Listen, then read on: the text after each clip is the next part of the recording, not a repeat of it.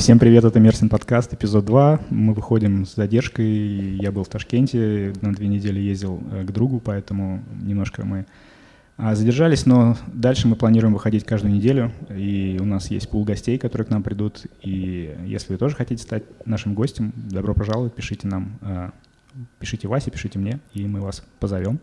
А сегодня у нас э, тема, какая тема? Мы, мы после первого выпуска решили немножечко развивать те темы, которые там обсуждали, и очень зацепила нас тема адаптации. Сегодня мы позвали в гости Алену. Алена. Я. Привет. Привет. Привет. А, чтобы она рассказала, чтобы ты рассказала нам о своем опыте запуска проектов в различных условиях. Мы знаем, что ты работала и в провинции в России, и в Москве, и ты, извини, что называю Сыктывкар провинцией. Вот, и как это происходит в Турции, потому что это очень важный все-таки элемент э, жизни на новом месте. Ну а пока, чтобы как-то немножечко войти в разговор, чтобы ты перестала стесняться, мы решили обсудить последние новости, которые происходили за эти пару недель в Турции. Угу. Что тут было? Да, все логично. Да? Да. Да, новостей было довольно много, нам было сложно выбрать самые интересные. Я думаю, что они вас заинтересуют. Давай перейдем к первой, то, что мы отобрали. МВД Турции заявила о том, что с декабря начинает вводить мобильные пункты досмотра для того, чтобы отлавливать нелегалов. Они будут расположены во всех крупных городах, и, к счастью, Мерсина не минуют. В Мерсине этих пунктов не будет. Как они заявляют, э, как власти заявляют, сразу же отловленных нелегалов они отправлять из страны не будут, будут с этим как-то бороться. Но я думаю, что у каждого из нас есть истории про как их друзья, не получив ВНЖ, сидели в Мерсине, потом, выезжая из Турции, просто заплатили небольшой штраф, и ничем страшным это не обернулось. А кто-то все еще живет. Кто-то все еще живет. Мы, кстати, в прошлом подкасте рассказывали про ребят, которые э, приехали сюда и... Год назад. Год назад, да, и где-то перебиваются с квартиры на квартиру, их пока никто не поймал и особо вроде бы не ищут. Я думаю, да, часто бывает, когда у вас аренда еще продолжается, а как бы срок нахождения закончился, и люди просто предпочитают дожить там месяц-полтора и заплатить штраф. Но я слышал, что да, что в Стамбуле Uh, уже было такое, что окружали гостиницы, пытались выловить всех, кто uh, живет там нелегально. И вот с этими мобильными пунктами досмотра интересная ситуация. Например, uh, я часто езжу в аэропорт Аданы, и в Хаваше сканируют гимлик либо паспорт и проверяют билет. То есть эта информация как-то, может быть, в теории передается а, в органы, и я знаю, что проверяют машины, поэтому остерегайтесь, ребята, если вы нелегал. Да, это очень опасно. Не будьте нелегалами, да? У тебя особенно когда продление ВНЖ? 19 декабря. Ага. И я не буду продлевать. Ты собралась уезжать из Турции? Возможно. А куда? Сразу нужно все, все карты разложить, да? Ну, хотя бы примерное направление. В прошлый раз у нас был Кирилл, который уезжает в Сербию, он прямо об этом сказал. Uh-huh. Если у тебя какая-то... У меня была мысль про Азию, вот эти все Филиппины, Вьетнам, Малайзия, но сегодня у меня ночью была история с огромным пауком, поэтому я задумалась, а стоит ли ехать в Азию? Что за история? Можно я не буду рассказывать. Это, это настолько шокирующая, травмирующая история для меня. Главное, пожалуйста, не езжай в Индию. Там еще больше пауков, О, они огромные. Понятно. Давай перейдем к следующей новости. Ну да, вот э, наравне с этой новостью о том, что появляются пункты, которые будут отлавливать нелегалов, э, появилась небольшая заметка о том, что очень много людей из СНГ уезжают в Канаду, потому что Канада одна из немногих стран, которая сейчас, э, в которой котируется аттестаты школьные, полученные в России и там в Беларуси, в Казахстане, и поэтому дети уже стали таким средством передвижения уже я правильно вижу, что можно использовать своего ребенка, который поступает в школу, э, для того, чтобы переехать всей семье?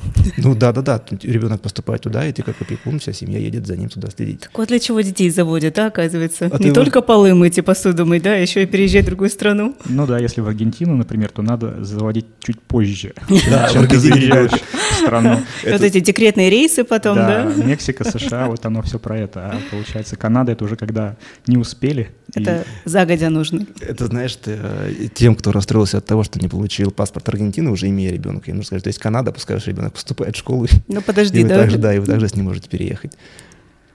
Да, следующая новость у нас про про э, Погоду. ливни в Стамбуле. Mm. Стамбул затопило, и уже, по-моему, не первый день там идут дожди. Я смотрел ролики, и выглядит все довольно, конечно, печально. И еще на это накладывается, что а, очередной сейсмолог у нас э, прогнозирует э, землетрясение опять в Турции, да, как его зовут? А, к сожалению, имя этого многоуважаемого человека я не запомнил. Может да. быть, это тот же человек, который уже ошибся два раза, да, или бы другой. Ну, он тоже э, в своей заметке он сказал, что ожидается землетрясение, потому что на этом месте оно повторяется раз там, в 30 с чем-то лет, и оно будет порядка 7, порядка 8 баллов. И должно произойти до 29 года. Но когда точно, никто сказать не может. То есть, видимо, все страшилки, которые шли про Стамбул, про то, что там оно будет, все-таки сбудутся. Интересно, кто-нибудь видел э, ливни в Мерсине, так, такие, что прям текло, наверное, по дорогам. Я один раз видел, это был май 22 года. В Мерсине? Да, в мае 22 года был один раз ливень. Ну, он зарядил на, там, на 20 минут, смыл все вообще и опять вышло. Ну, не, это было вечером, солнышко не шло. Ну, так что плавали машины, наверное. А, ну, машины не, не плавали. Зато да. град был, помнишь? Град я помню. Да, да это, это было... было шикарно. Да, да, да, скоро я опять удивлен, будет. очень удивлен. Ну и вообще погода меняется. У нас было такое жаркое лето, и я по аналогии с прошлым годом думал, что у нас будет так ну, намного жарче осень, что мы будем купаться там еще и там, угу. до ноября, сейчас вот угу. начало октября. Угу. Вчера были грозы, молнии, какие-то ураганы, я ухожу от микрофона, да, постоянно. Да. Но у меня, например, вопрос самый большой, как и у всех. Вот прогнозируют, что будет землетрясение в Стамбуле, и, ну то есть что это меняет? Они же не будут перестраивать город. Они не будут укреплять дома.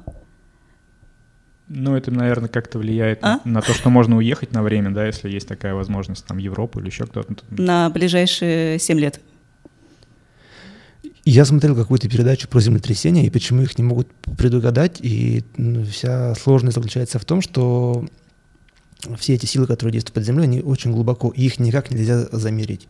Ну, то есть э, э точно замерить. И поэтому, ну, вот там что-то шевелится. Когда-нибудь, И, наверное, возможно... там скоро ну, грубо говоря, за, за, за 2-3 минуты ты можешь предсказать, да, но это уже, это уже поздно.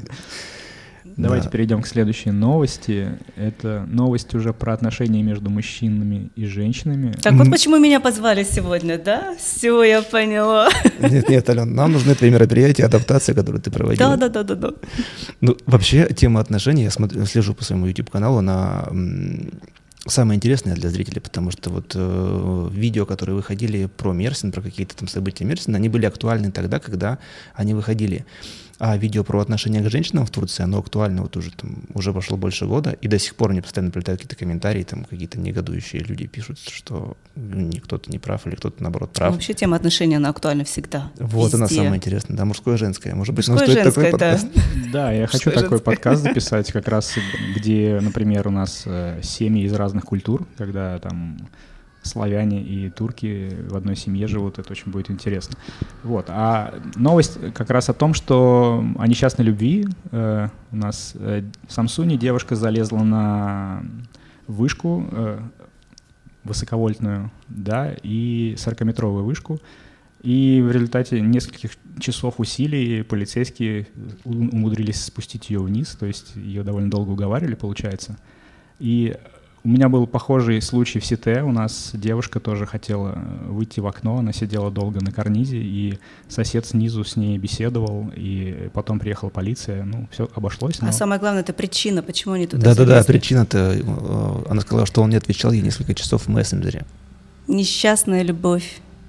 Он не отвечал ей со... на сообщение несколько часов, и она полезла на вышку. Это... Мне кажется, это нездорово. Это не несчастная любовь, Алена. Может, она там пыталась искать 3G. Да, точно.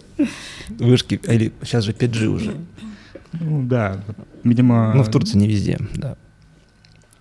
Да. Как, Алена, расскажи какую-нибудь свою историю, как ты залезала на вышку или как ты... Знаешь, мне кажется, то ли я слишком адекватная, то ли уже слишком взрослая, чтобы так поступать, то ли во мне слишком много здорового эгоизма, поэтому не знаю. Да.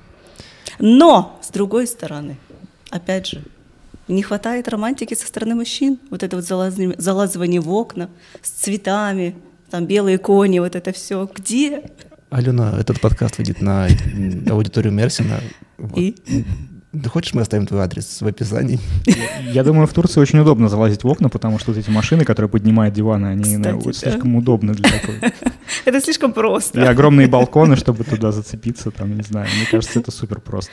А лучше было бы, помните, как э, про э, волк-то, заяц? Ну погоди, та та тан тан тан тан тан тан как он забирался. По веревке? По канату, да. Вот это круто. Только без сигареты, главное.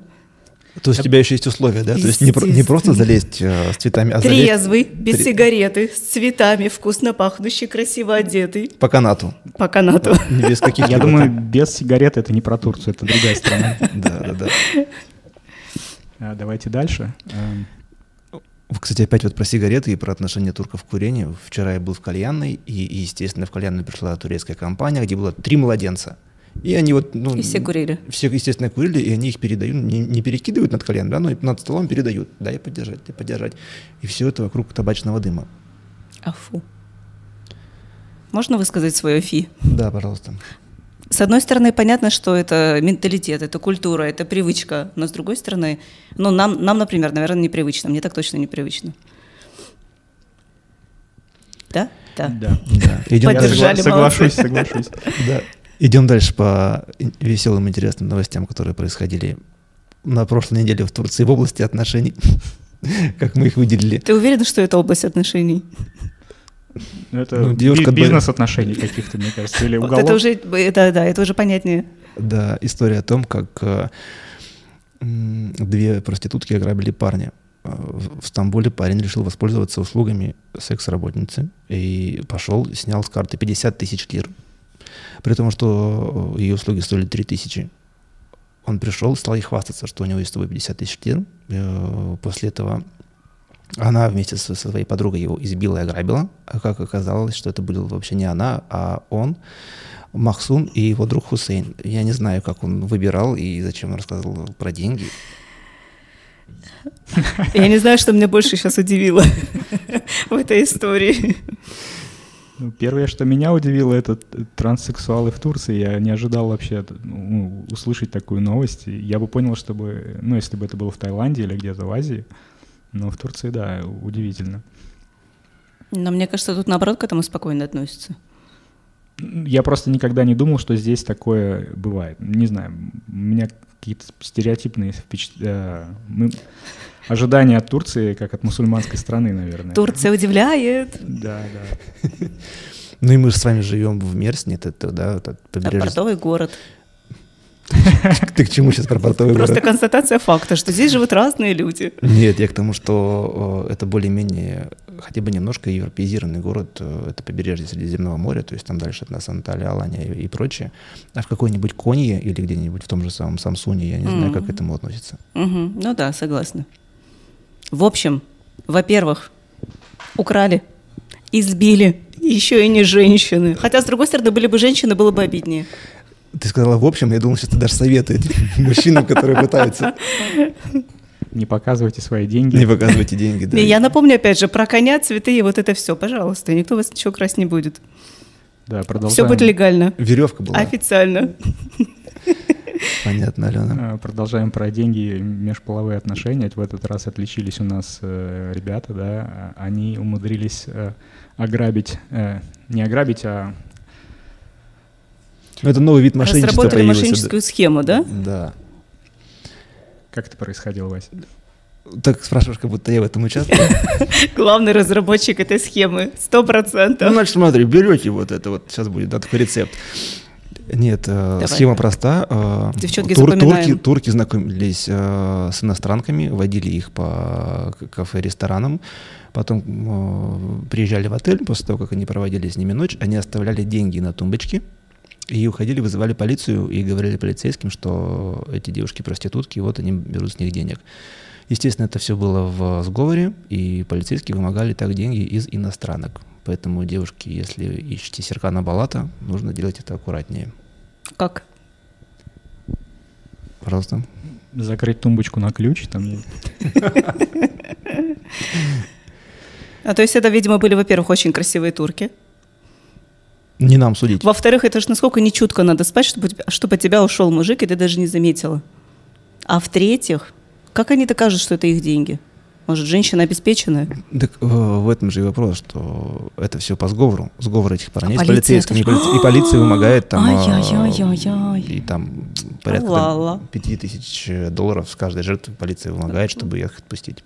Понятно. Схема рабочая. В общем, девчонки, будьте аккуратнее. Но это в Стамбуле, это не у нас. М, Да, это нас дойдет лет через 10, возможно. Хорошо.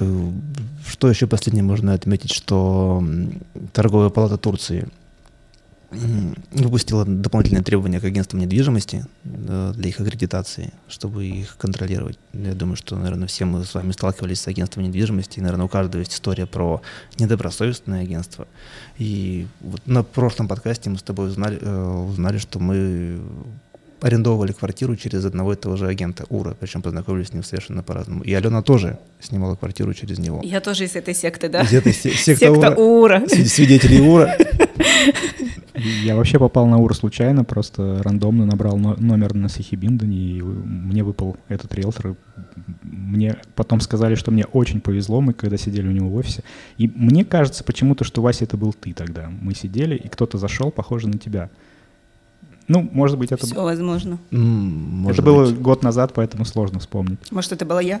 Нет, это был точно молодой человек, похожий на Васю. В общем, риэлторские агентства, да, проверять будут? Будут проверять. И вот если касаться ри- э, риэлторов в Турции, я сталкивался с риэлторами в России, да, и мой- весь мой опыт э, говорит о том, что это такие женщины, такие, которые которые приходят вместе с тобой на просмотр квартиры, стоят в коридоре молча, пока ты ходишь, смотришь и общаешься с хозяином квартиры. Потом, когда тебе квартира нравится, они просто берут с тебя еще столько же де- денег, сколько ты отдаешь хозяину. И все. Какой-то у тебя странный опыт Ну, то есть- общения с риэлторами. Ну, риэлторы, которые по аренде именно. А здесь же в Турции вот ну, тот же самый наш УР, всеми любимый, он решает все проблемы, которые у тебя возникают в квартире, независимо от того, когда они происходят и чего. Еще по пути кормит тебя какими-то кебабами и... И помогает твоим соседям, у которых сломались часы. Это реальная история. Да, и возят тебя по Мерсину, по всяким инстанциям, чтобы ты там получил бумажки. Да. Да, это было классно, на самом деле, опыт был потрясающий. При этом он умудряется мастерски общаться через переводчик, не зная русского а, от слова совсем.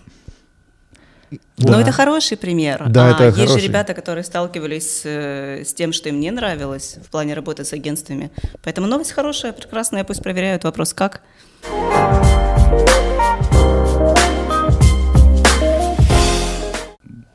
Алена, может, ты расскажешь нам о том, чем ты занималась до того, как приехала в Мерсин, э, чем ты занимаешься сейчас вкратце, а потом мы уже э, пойдем по списку наших с Васей вопросов. Мгм. По списку каверзных вопросов, да? Тоже про отношения, про мошеннические схемы, нет? Ну, мы же тебя специально для этого и пригласили, мы знаем все твои схемы здесь. А, ну так-то да. Ну, Давайте как-то из первых уст, да, расскажу, что я здесь делаю. Меня зовут Алена Дьяконова, я эксперт по личному бренду, а, пиарщик, организатор мероприятий. И до приезда в Турцию я жила два года в Москве, а до этого я жила в Республике Коми, город Сыктывкар. Кто из! Сыктывкара? Величайший город. Я в Сыктывкаре был один раз. Мне было года три, наверное, или четыре. И все мои воспоминания, что я сплю на кожаном диване, это был в каком-то театре. Мгм. в котором папа ставил спектакль. И у меня в руке был персик. И я помню ноги, которые ходили передо мной, ноги уборщицы, которая мыла полы. Все, что я знаю про Сыктывкар. Еще я знаю, что оттуда Дода пицца. Да, во. И, вот, кстати, она вот. переехала в Мерсин. Да, Ты уже сходила, открыли- проверила ее? Я сходила, я попробовала, да, я им написала вот такую обратную связь. Ну, тебе вкратце понравилось или нет? Было то, что мне понравилось, было то, что меня разочаровало. Но если откровенно, я не считаю Додо пиццу самой вкусной пиццей даже в России. Ну, сейчас Вышел. можно встать и выйти. Да. Ну, объективно. В смысле объективно? Ну, в прямом. Ты пробовал Додо пиццу? Драки разрешены в вашем подкасте? Я думаю, мы обсудим это в кулуарах и к следующему выпуску разрешим. Мерсин ММА будет, да? Вот это вот. Файт, да. Нет, ну вот серьезно. Я проб- пробовал пиццу и Додо пиццу, и другую разную пиццу в Москве и вообще в России. Но здесь я не пробовал, как сказать, сетевые какие-то пиццерии, да, поэтому мне не с чем сравнивать. Я слышал, что, ну, часто в странах адаптируют э, рецепты, потому что нет тех или иных ингредиентов, и очень сложно держать э, тот же самый вкус. Может быть, только крупные сети, такие как Макдональдс, могут себе позволить. Наверное, с этим как-то связано. Вот у меня возникло ощущение, что Дотстер, который в Додо, ну, по сути, один из таких легендарных продуктов, это легендарный продукт, что они его адаптировали под Тантуни, потому что по вкусу было то же самое. Йогурт Лудотстер там был, да? Я бы хотел попробовать Дотстер в Мексике, там какой-нибудь супер спайси. Или в Индии, да? да. Потом неделю не выходить из номера, да? Ну, то есть ты любишь Додо пиццу, и она здесь появилась, и ты этому очень рада. И ты из Сыктывкара. Хорошо. Это как раз к моменту адаптации, то есть это тот привычный элемент, а, который помогает. Это, знаешь, это когда ты в чужой стране, в чужом городе, ты идешь и ты видишь что-то родное, и ты такой, боже, и все, и сердечко забилось, ты такой, блин.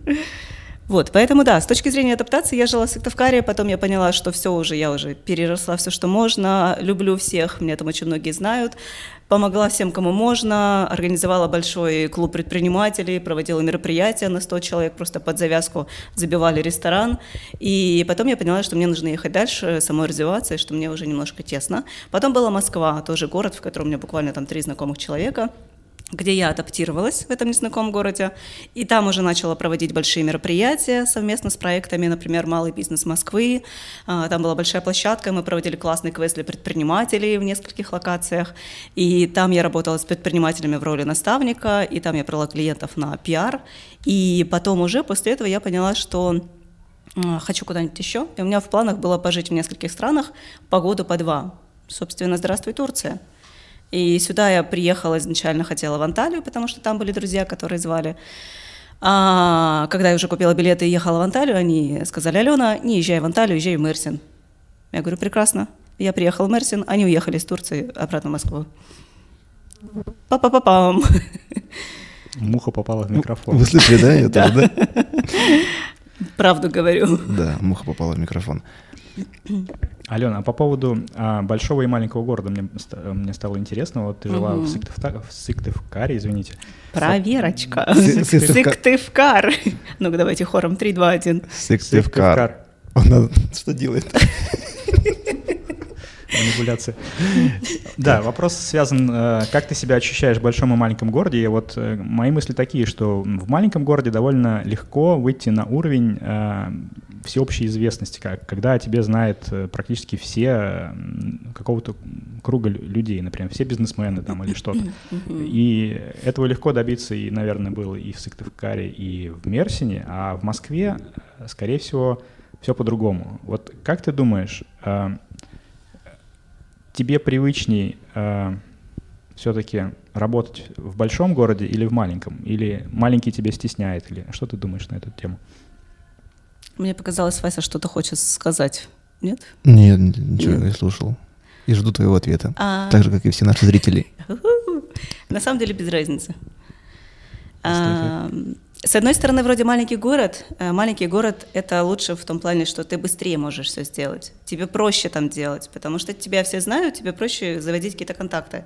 А переезд э, в чужую страну или просто в большой город — это такая проверка тебя на силу, проверка тебя на твои навыки, на, на твою готовность, наверное, в принципе, строить свою жизнь на готовность брать ответственность за себя и, может быть, за других людей, если есть семья. То есть я, когда переезжала из Сыктывкара, опять же, где меня ну, почти все знали, и приехала в Москву, где меня никто не знает. Кто такая Алена Дьяконова? Кому она нафиг сдалась? И это, да, тяжело, это прям реально тяжело понимать, что ты никому не нужен. И вот тут наступает момент. Люди, которые возвращаются обратно, либо люди, которые остаются и добиваются успеха. А тут все зависит от того, хотят ли они этого и обладают ли они определенными навыками. Навыками коммуникации, навыками выстраивания отношений, навыками, например, там, поиска работы или выстраивания бизнеса. Вне зависимости от того, где вы находитесь, все это можно сделать, если вы понимаете, как это делать. То есть, и вот, кстати, Москва – это тот город, он вроде бы большой, вроде бы там сложно, но там столько возможностей. И это как раз э, такой э, трамплин для того, чтобы, если у вас есть амбиции и желания, вы можете там безумно вырасти, если есть энергия.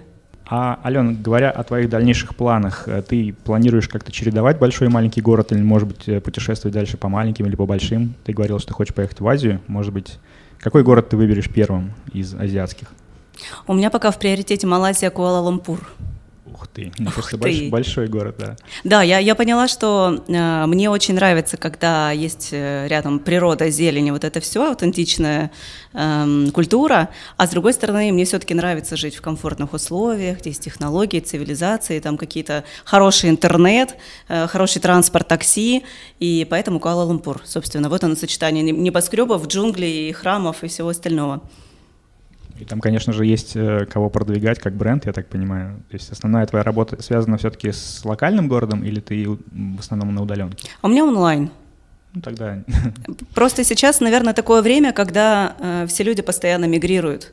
И, наверное, мало кто будет надолго оставаться в каком-то городе или стране, и развивать личный бренд конкретно на этот город, на эту страну, можно только на какой-то короткий период. Ну вот как я, например, приехала в Мерсин, да, и все, что я делала, там создание сообщества, проведение мероприятий, нетворкинг, сотрудничество с администрацией города, э, вот эти инструменты личного бренда, они мне нужны были только здесь на конкретный период.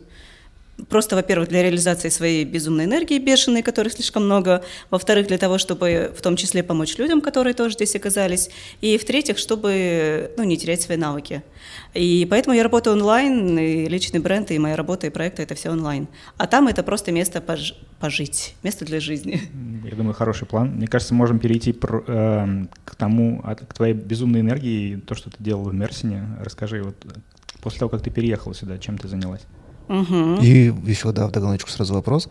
Отли, отличалось или нет э, те мероприятия, то, что ты проводила от, в Москве и в Сыктывкаре от того, что ты делала здесь? Потому что, я, сколько я помню, из общения с тобой, угу. то, чем ты занималась в Москве и в Сыктывкаре, было больше связано с бизнесом и с угу. владельцами бизнесов. Приехав сюда, ты совсем другое окунулась. Да, да, я всегда с 2009-2010 года я всегда работала для предпринимателей и с предпринимателями. Я проводила бизнес-завтраки, нетворкинги, какие-то форумы, конференции. И когда я приехала в Мерсин, я в первый же день написала в чаты, ребята, предприниматели, кто, что, где, давайте встречаться, где здесь бизнес-завтраки. И мне там человека 3-4 в личку написали, Алена, Успокойся. Какие завтраки? Мы обедаем. Ты, ты не в тот город приехала, это Мерсин. Здесь живут либо пенсионеры, либо удаленщики, которые плевать хотели на твои вот эти вот бизнес-завтраки. И я, кстати, недавно пролистала там свои сообщения и поняла, что я 25 мая приехала в Мерсин, и 26-го вот я уже закинула в чаты, то, что, ребята, давайте встречаться. И вот уже буквально там на следующий день а, я сидела в Старбаксе, в Марине, и ко мне уже пришли трое человек, с которыми я познакомилась, пообщалась, с кем-то я даже продолжаю дружить все это время. Поэтому тогда я поняла, что ну, надо искать, наверное, есть здесь вот эти эксперты, фрилансеры, предприниматели. И я начала проводить буквально через месяц уже мероприятия на 15 человек, потом на 25, потом на 30 человек. И они, мне, они ко мне подходили и говорили, Алена, вот классно, нам прикольно знакомиться, но у нас там не закрыт вопрос ВНЖ, с детьми, нам некуда ходить отдыхать. В общем, вот, вот нечего делать. И я поняла, что нужно мероприятия, но другие. Вот для отдыха, для развлечения, качественного, для знакомства. Вот просто между собой пообщаться, познакомиться, найти друзей. И поэтому я проводила квизы. Это уже проект э, а я понятия не имею, как проводить развлекательные мероприятия. Давай я... немножко пока не будем на квизы, на квизы забегать. Я расскажу видение нашей компании, что мы увидели, э, когда ты дала объявление о том, что собирается твое мероприятие «Полезные связи», и ты брала какую-то плату за вход. А мы параллельно был тут еще чатик э, айтишный, где в основном все сидели, и по большому счету из него все компании-то и выросли. И мы там все время писали, что, э, ребят, всем привет, давайте мы собираемся сегодня играем в мафию, сегодня собираемся там, и все такое. В какой-то момент мы играем в волейбол, такие, видели там какая-то Алена, полезные связи, какие-то деньги берет. Еще и платно. Еще и платно. Задурила, что ли, совсем? Да никто не пойдет, да? Не, никто не пойдет. Сейчас давай сейчас на волейболе со всех собираем деньги. Давай, давай. Тут мячик принесли. Вот, было довольно забавно. Ну, я понимаю, что формат твоих мероприятий был совершенно другой. Ты собирала людей, ты проводила с ними э, работу. Мы mm-hmm. там все собирались, просто кто что мог, кто что гораздо. У меня всегда мероприятия продуманы по минутам. То есть э, я как э, тренер, который проходил очень много обучения, а, я не могу просто позвать людей и, и, и дать им ничего не делать. Это вот история, когда люди не умеют общаться, знакомиться, они пришли и такие, что делать? Ой, пойду я в уголок посижу и пойду я слиняю домой. Это вообще не моя история. Типичные айтишники. Типичные айтишники, очень многие предприниматели, те, кто стесняются, боятся и не знают.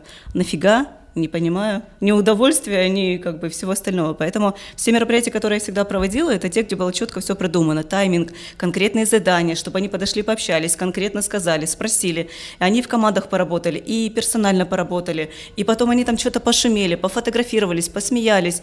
И вот это как раз, когда ты разряжаешь обстановку, и люди немножко расслабляются, и это возможность уже как-то получше познакомиться с другими людьми, когда ты снимаешь все эти страхи, блоки, и они понимают, что рядом такие же люди, люди, которые тоже что-то боятся, но суетятся.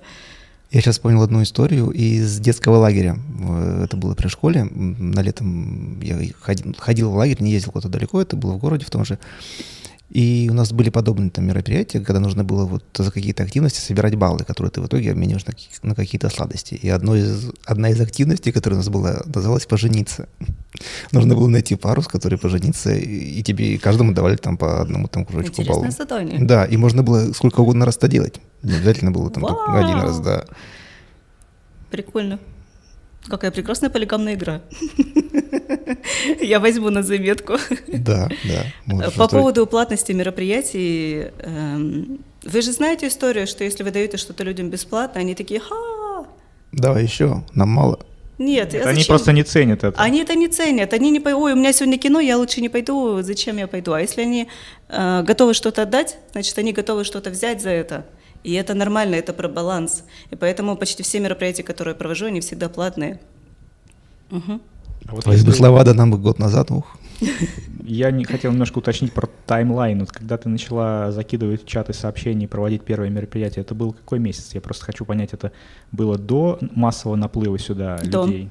Это было до, это было как раз э, 25 мая приехала, и в начале июля, там, по-моему, 8 июля я начала проводить. И я тогда сидела, вот у меня были мероприятия на 15-20 человек, я тогда, боже мой, ну пусть Мерсин приедет, много людей, много экспертов, предпринимателей. Мне, конечно, потом стало стыдно за мою такую мысль, которая сбылась, да, но вот мне тогда прям очень не хватало, прям очень не хватало, потом стало хватать. И что ты стал делать, когда стало хватать? Это было прям избыток, наверное, как-то перегруз или наоборот ты радовалась? Какие эмоции ты испытывала? А, знаешь, с одной стороны, когда ты приезжаешь в Мерсин, в город, который достаточно аутентичный, то есть тут даже по-английски мало кто говорит, и люди, которые здесь живут, вот именно турки, они очень доброжелательные, они очень хорошие, они не испорченные, и, а, и это очень нравилось. И то, что здесь мало русскоязычных, это, ну, это мне тоже нравилось, потому что ты прям приехал в другую страну, и ты этим напитываешься. А когда приехало очень много русскоязычных, да, из разных стран, это начало подбешивать. Ну, местами, ну, потому что ты уже начинаешь везде слышать вот эту речь, и не всегда люди... Вот эту речь, да? вот эту вот речь, да. И не всегда люди, которые сюда приезжают, они, ну, такие открытые, позитивные, а многие, наоборот, очень закрытые, негативно настроенные. И даже иногда думаешь, боже мой, как неудобно-то перед теми, кто здесь живет. Но с точки зрения мероприятий, а, Конечно, мне стало интереснее, и все больше людей, а, которые приехали, которые не знали, что делать. И вот те мероприятия, которые я проводила, они давали возможность и позадавать вопросы, вот случайно выдернуть людей и спросить что-то, да, там, а где подключить энергию, а где найти риэлтора. А с другой стороны, уже возникла как раз вот эта вот витала потребность создать сообщество. А это уже это не про коммерцию, это не про бизнес, это не про что-то, а это уже вот просто потребность э, такая социальная. Я сказал, что давай перес- э, попозже поговорим про квиз, и ты вообще перескочила совершенно. Ты говоришь, да, что ты стала проводить завтраки, встречи с предпринимателями. Они говорят, Алена, все круто, все нравится, но нам нужно другого. И ты поняла, что нужно уже переходить на развлекательные мероприятия. Да. И первым был, или единственным, наверное, был. Нет, у нас же был квиз, и у нас был бардак, Бардак ивент. Бардак ивент. Да. Ивент-агентство. Расскажи об этом поподробнее. Я никогда не была любителем вечеринок. Я ни разу в жизни не была на квизах. Э, У меня абсолютно другие интересы и хобби, и увлечения, но так как э, попросили, мне пришлось ну, поискать. И поэтому я искала франшизы и нашла очень прикольную франшизу Wow Quiz, и, которую я купила здесь в Мерсине начала развивать. А потом появились э, вечеринки, а потом появились мероприятия для детей. И очень многие люди, которые приходили на мероприятие, они были очень благодарны, потому что можно прийти и качественно здесь отдохнуть, чего раньше не было. И мне ребята говорили, что раньше мы здесь что делали, там айтишники, мы просто пили. А потом начали как-то... Мы и сейчас пьем. Весело пить начали, да? после Весело начали, да. Это, это была возможность, знаете, людям выйти из дома куда-то ну, в люди, Потому что многие, кто приехал, я знаю многих людей, которые просто месяцами дома жили, они выходили до магазина и обратно, до магазина и обратно, и они просто ни с кем не общались. А тут хотя бы «А, люди, боже, а можно красиво одеться, а можно даже губной помадой воспользоваться, вау! А тут еще и ресторан приличный, а не тантунная. Поэтому да, поэтому квизы, поэтому вечеринки – ужасные вечеринки. У меня половина головы седая просто из-за вечеринок. Да, но это было золотое время. Я, я знаю, как это было классно. Я был, по-моему, на одной вечеринке, и это было действительно классно. А на какой именно? А, я был на двух, я вспомнил. Я был на той, где был детская вечеринка про День защиты детей, угу. и был, по-моему, на где все в белое одевались. Угу. Это уже у Это сейчас, да, мы говорим про бардак ивент, это то, а, что было я до еще. Я еще не приехал. Да, ты да, еще не приехал. Да, да, да. То есть так получилось, что мы проводили мероприятие, ну мы, я говорю мы, потому что почти с самого начала Вася был со мной. То есть я провела несколько только встреч полезной связи, нетворкинга, а потом, когда я решила, что пора запускать квизы, э, мы с Васей как раз познакомились. И потом все вечеринки, все квизы, все мероприятия и сообщества мы с Васей всегда организовывали вместе. И поэтому, в принципе, тема э, «Бардак-ивент» — это был такой бренд, начало бренда, плавно перетек в сообщество. Да, Пишите комментарии, кто был первым на вечеринках Алены, на, на самых первых вечеринках. Кто был на, как, как называлось первое? Бардак-пати. Бардак-пати было первое в э, Бабилоне на университетской, кто там был. Кто застал драку, кто застал полицию. Ставьте э, плюсики. Это было, знаете, это было, когда э, хочешь как лучше, а получается просто не дай бог, чтобы так еще получилось.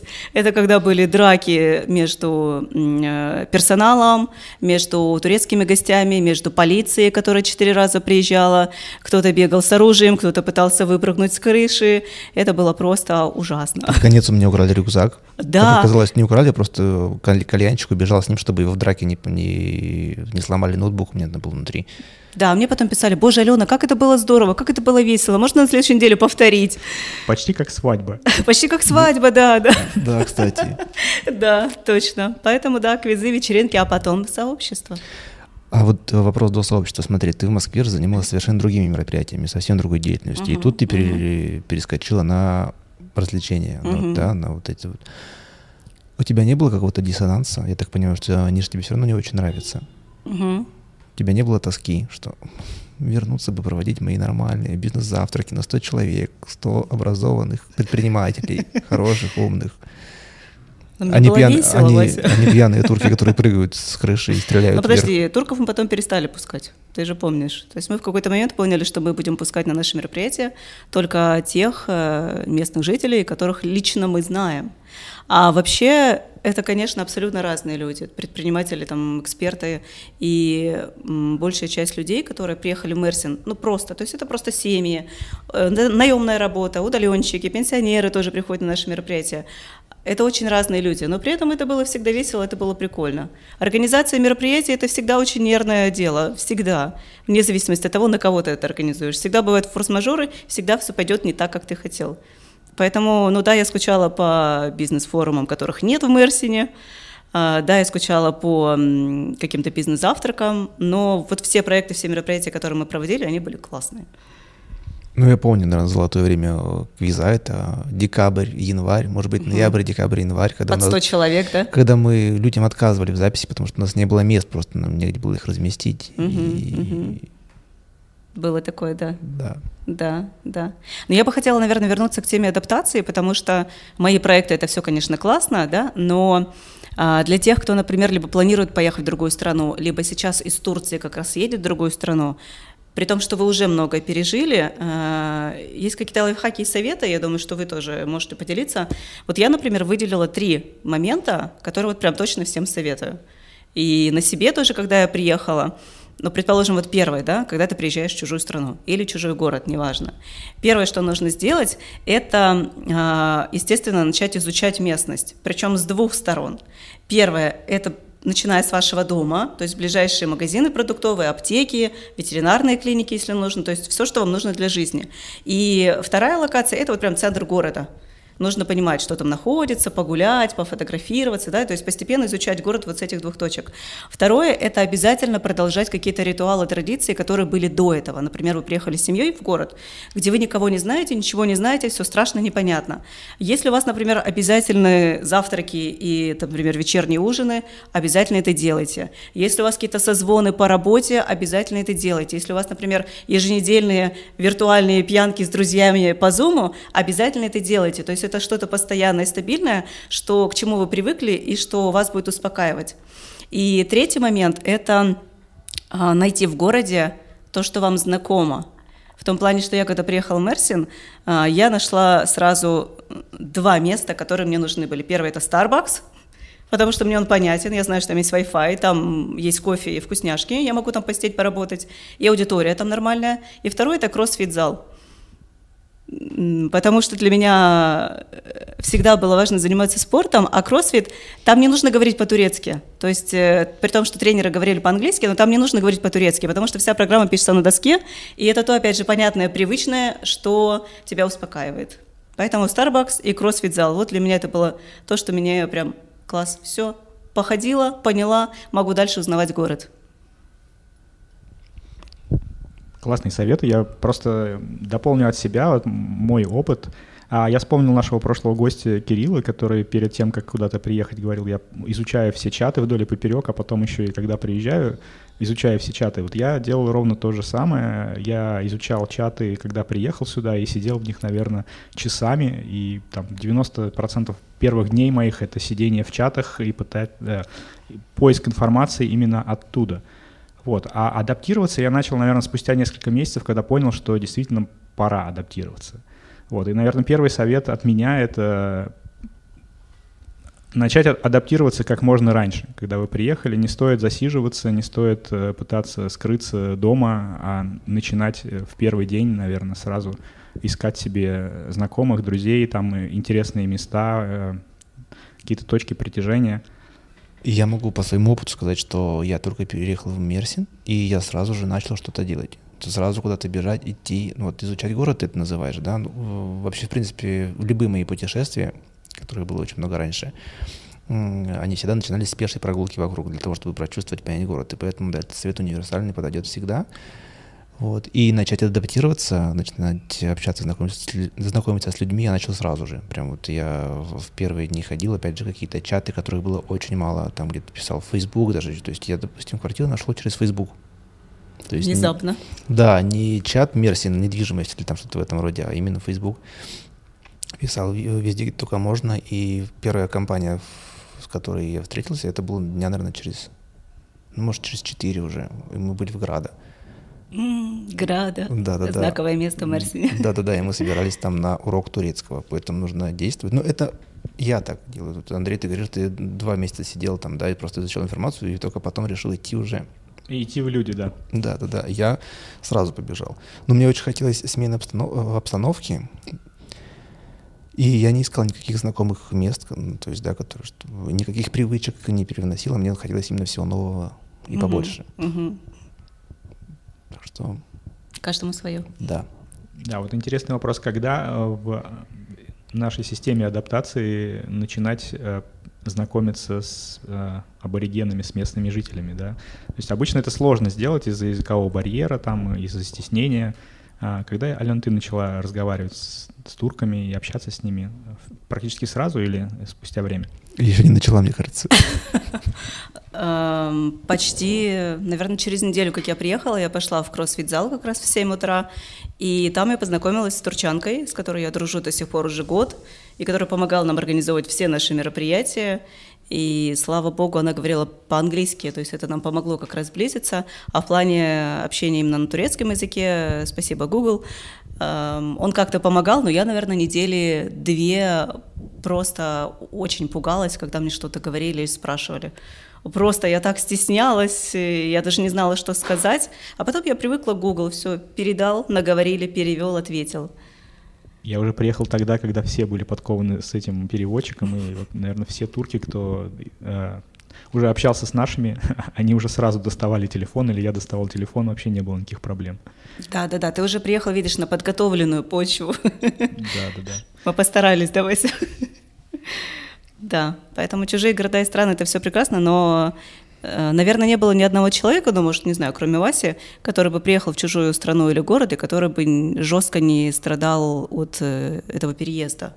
Ну, то есть вот эта вот история там с хандрой, одиночеством, депрессией, непринятием, вот это все, это, мне кажется, было почти у всех. Ну, естественно, мне тоже было, но оно пришло потом, попозже уже. Угу. Да, то есть если ничего с этим не делать, оно и будет затягивать.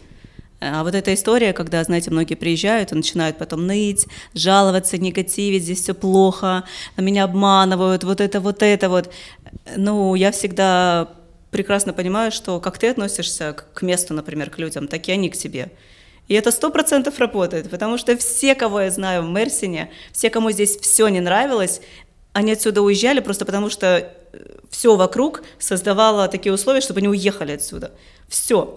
Город их не город принял. не принял, да. Да, город их не принял, да, там Бали где-то не принимают, он Смерсин не принял. А те, кому все классно, они открытые, они позитивные, им все прекрасно, уром по пути попадается, друзья встречаются в первый день, там, все что угодно, все, пожалуйста, мир открыт, пользуйся. Я хотел вернуться к адаптации, и, наверное, главный вопрос, а, а зачем адаптироваться? Кто-то может сказать, что ну, мы здесь, может быть, временно, и зачем нам в первый день бежать адаптироваться, если мы здесь пересидим там несколько, там, даже полгода, вообще не будем выходить, там, заказывать еду и купаться в море каждый день. Зачем нам вообще с кем-то разговаривать, знакомиться? То есть, Мгм. Зачем? Для чего? А зачем себя ограничивать? Ну, зачем себя ограничивать? Например, А, это вопрос подхода. То есть, если люди приехали сюда в формат отпуска, и нам никого не нужно, мы не хотим общаться, нам этого достаточно в обычной жизни, например, да, нам нужно морюшка и там мороженка, условно говоря, и чтобы нас никто не трогал, это одно. А если они, ну, хотя бы несколько месяцев или год планируют здесь пожить, то, ну, им придется как-то интегрироваться, адаптироваться.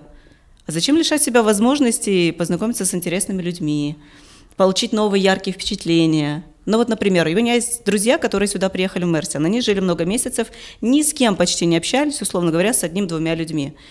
Мерсин скучный, Мерсин некрасивый, Мерсин вот это вот все.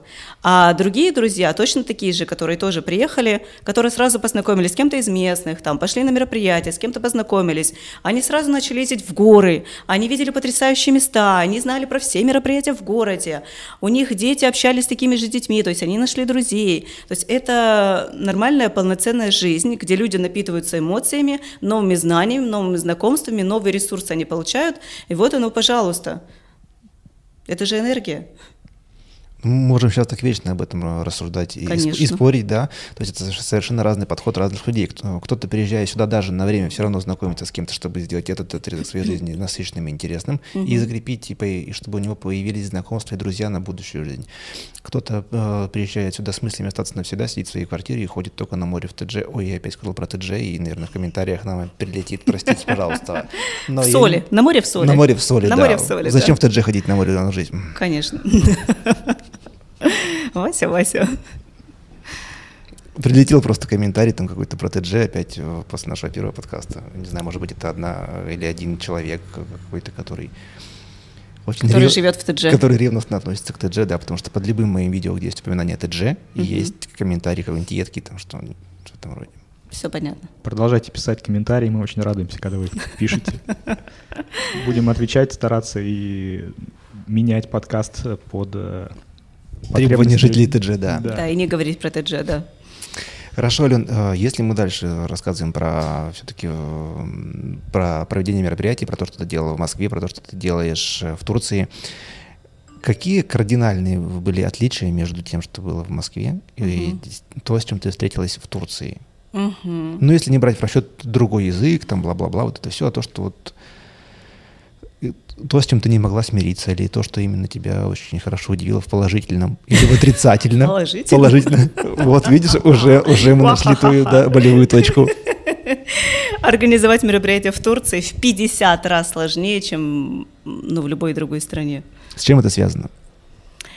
А, Это связано с образом мышления, это связано с уровнем, с уровнем сервиса, это связано с э, тем, что здесь не привыкли к таким мероприятиям, которые проводили мы, это связано с отношением к делу, И все мероприятия, которые мы проводили, они всегда проводились просто намного-намного сложнее, чем они могли бы проводиться в другом месте. Помнишь пример, например, с квизом, когда нас позвала бургерная э, провести там квиз, они сказали, что все будет круто, супер. У них не было кабеля для звука, они сказали, мы все купим, у нас будет супер меню. Мы пришли, у них нет этого кабеля, а, они начинают долбить стену, чтобы ну, кабель... У нас 60 человек, да. уже время начинать мероприятие, а звука нет. Да, и они видят, что пришли люди, и они начинают быстро исправлять меню, цены повышать, потому что людей пришло много, нужно больше заработать. И вот, в принципе, наверное, этим одним мероприятием можно описать, как все устроено в Турции здесь. То есть это история с тем, что э, ты приходишь и говоришь, что нам нужно вот это, вот это, вот это, и мы сделаем вот так. Они такие, хорошо, проблем йог. Через день нам нужно вот это, вот это. Они такие, что? Еще раз, вот это, вот это, вот это. Хорошо, ты приходишь на мероприятие там за три часа, за четыре часа мы с Васей приходили. И мы начинаем по пунктам, где нету, где нету, где нету. Сейчас сделаем. Sıkıntı yok abla. Sıkıntı yok. А про положительные моменты, может быть, что-то есть? Кто тебя удивил в положительном ключе, что все было идеально? Может быть, не идеально, а может быть, какой-то аспект, который ты в Москве и в Сыктывкаре, заметь, я правильно выговорил, выговорил его. А, ты их не замечал или его просто не было, например, а в Турции это есть? Мне кажется, нет. Мне кажется, все так же было. Ну, не считая того, что здесь рядом море и Пальмы, например, да, такой плюс для любого мероприятия. А так, в принципе, нет. Чтобы, когда ты взбесилась, чтобы выйти выдохнуть, тебе нужно не на, задворке, да, по промзон, а выйти к пальмам, ты подышала морем и пошла обратно, да? Да, да, да, да, да, да. Поэтому, наверное, нет. Ты знаешь, эта тема, тема организации мероприятий – это одно, да, там всегда бывают косяки, тема там менталитета, разницы мышления и всего остального – это другое, а тема, например, навыков э, того же самого нетворкинга, да, то есть знакомства с людьми, тема навыка развития личного бренда, тема навыка запуска новых проектов. Но вот здесь, будучи в Турции, я уже успела зарегистрировать и Limited, Shirkit Limited, который ООО, как в России у нас аналог, и Дернек, то есть это некоммерческая организация. Которую мне передала уже, да? Да, которую уже все уже передала Вася, поэтому Вася сейчас у нас Башкан, руководитель. И я к тому, что в принципе, тоже в любом месте можно создать любой проект. И желательно, чтобы он был официальным, чтобы он был зарегистрирован. И там уже просто будет вопрос конкретно, что вы делаете, для кого вы делаете и как вы это делаете. Все, это ну, простейший маркетинг. То есть э, тут вопрос в том, я знаю многих предпринимателей, которые приехали в Турцию, и они с самого приезда, мы откроем бизнес в Турции. Как вы думаете, какой процент из них открыл бизнес в Турции? Интересно, какой процент закрывшихся бизнесов после открытия в Турции был? Ну, да? это Тоже... уже, знаешь, это уже такие форс-мажоры, на которые мы не можем повлиять. Я думаю, около 1%, может быть, даже меньше. Да, да. Даже если мы примем во внимание сложность ведения бизнеса в Турции, регистрации, закрытия, всего остального, это понятно. Но, опять же, любой предприниматель должен понимать, да, что в разных странах разные условия. И нужно быть готовым, что в любой момент что-то пойдет не так. Мы хотели открыть кальянную в Турции, вот вчера я с партнером разговаривал, мы перекрестились 10 раз, что не сделали этого. Во всем есть свои плюсы, да. Да, мы немножко поленились в начале, да, и нас это спасло. Вот, а мне вот ты сказала про личный бренд, и я за, этот, за это слово зацепился. Мне стало интересно, насколько личный бренд влияет на адаптацию тебя в городе. Вот, например, я знаю, что многие снимают э, какие-то живые видео про Мерсин, uh-huh. в YouTube, то есть там какую-то свою личную жизнь выкладывают, uh-huh. и их, наверное, потом узнают на улицах. Э, вот как ты думаешь, насколько это стоит делать, либо не стоит делать, э, как это влияет? И в большом и маленьком, наверное, в большом не очень, а вот, вот в таком, как Мерсин, легко стать известным. Начать только стоит снимать рилсы или там YouTube-ролики. Угу. А, личный бренд — это не, не канал на YouTube, и это не рилсы, как многие думают. А личный бренд — это, по сути, образ жизни. Когда ты понимаешь, кто ты, чем ты занимаешься, как о себе рассказать, с кем познакомиться, на какие мероприятия тебе ходить, эм, ты умеешь знакомиться с людьми, ты умеешь адекватно выглядеть, ты умеешь адекватно разговаривать с людьми. И если, например, ты в теме бизнеса, то ты умеешь этот бизнес через свою личность продвигать. Если ты строишь карьеру, ты умеешь через свою личность грамотно эту карьеру строить. И если, например, берем переезд в другой город, да, помогает ли личный бренд, ну, какие-то инструменты личного бренда, то, конечно, те ребята, которые завели YouTube-канал и рассказывали про Мерсин. Им это сыграло в плюс, потому что они могли, смогли это монетизировать. То есть, когда многие люди подписанные начали приезжать в Мерсин, и вопрос, а где купить квартиру, конечно, первый ответ был у тех, кого мы уже знаем, кому мы доверяем. А личный бренд – это как раз про то, что мы людей знаем, мы им доверяем, и они нам нравятся. И мы идем именно к тем, кто у нас первый в голове появится. И вот они, собственно, блогеры – Всю схему не рассказывай, пожалуйста. А, нет, ой, прости. А это не лекция, да, по личному бренду? А, Всю схему не нужно говорить. Ой, прости, Вася, прости, да. Но суть в том, что э, когда ты э, понимаешь, как стать э, узнаваемым, да, чтобы люди тебя знали, и когда ты при этом нормальный, адекватный, порядочный человек, это, конечно, всегда сработает в плюс тебе.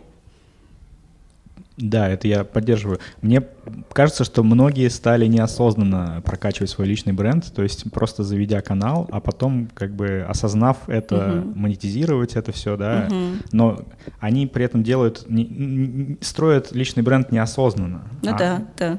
Может быть, пару советов для тех, кто хочет осознанно строить личный бренд, и как это может помочь в адаптации, и может ли помочь. Угу, угу. Ссылка с записью на консультацию будет в описании видео, да? Да-да-да. Куала-Лампур сама себя не окупит, да? Куала-Лампур, да. Я всегда готова вообще рассказывать просто часами, поэтому мне, наоборот, проще говорить, Алена, у тебя одна минута. Просто я на эту тему выступала очень много и в разных регионах, и в разных странах, и онлайн, поэтому если вкратце, да, про личный бренд – Личный бренд — это... Личный бренд — это когда вас знают, когда вы понимаете, как сделать так, чтобы люди понимали, кто вы, чем вы занимаетесь и чем вы можете быть полезны. Но если вкратце, да. Если в целом, ну, мы возьмем, например, блогеров, да, которые создали YouTube или Instagram, это один маленький инструмент.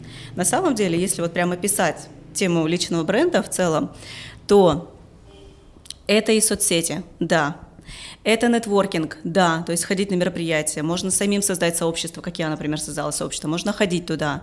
А, это, например, это обязательно упаковка, то есть как, простите господи, как вы выглядите, в чем вы одеты, а, какие у вас фотографии, как вы пишете, а, какая у вас физическая форма, какими гаджетами вы пользуетесь. Это все упаковка личного бренда. И это все влияет на то, будут ли люди вам доверять или нет.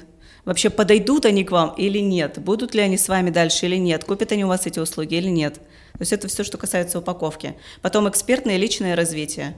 А, если вы продаете какие-то услуги или какой-то проект продвигаете, то вы обязательно должны постоянно развиваться как эксперт. Это раз. И как личность это два. Потому что если как личность вы какашка и неприятные в общении, то к вам никто не придет и не купит ваши услуги.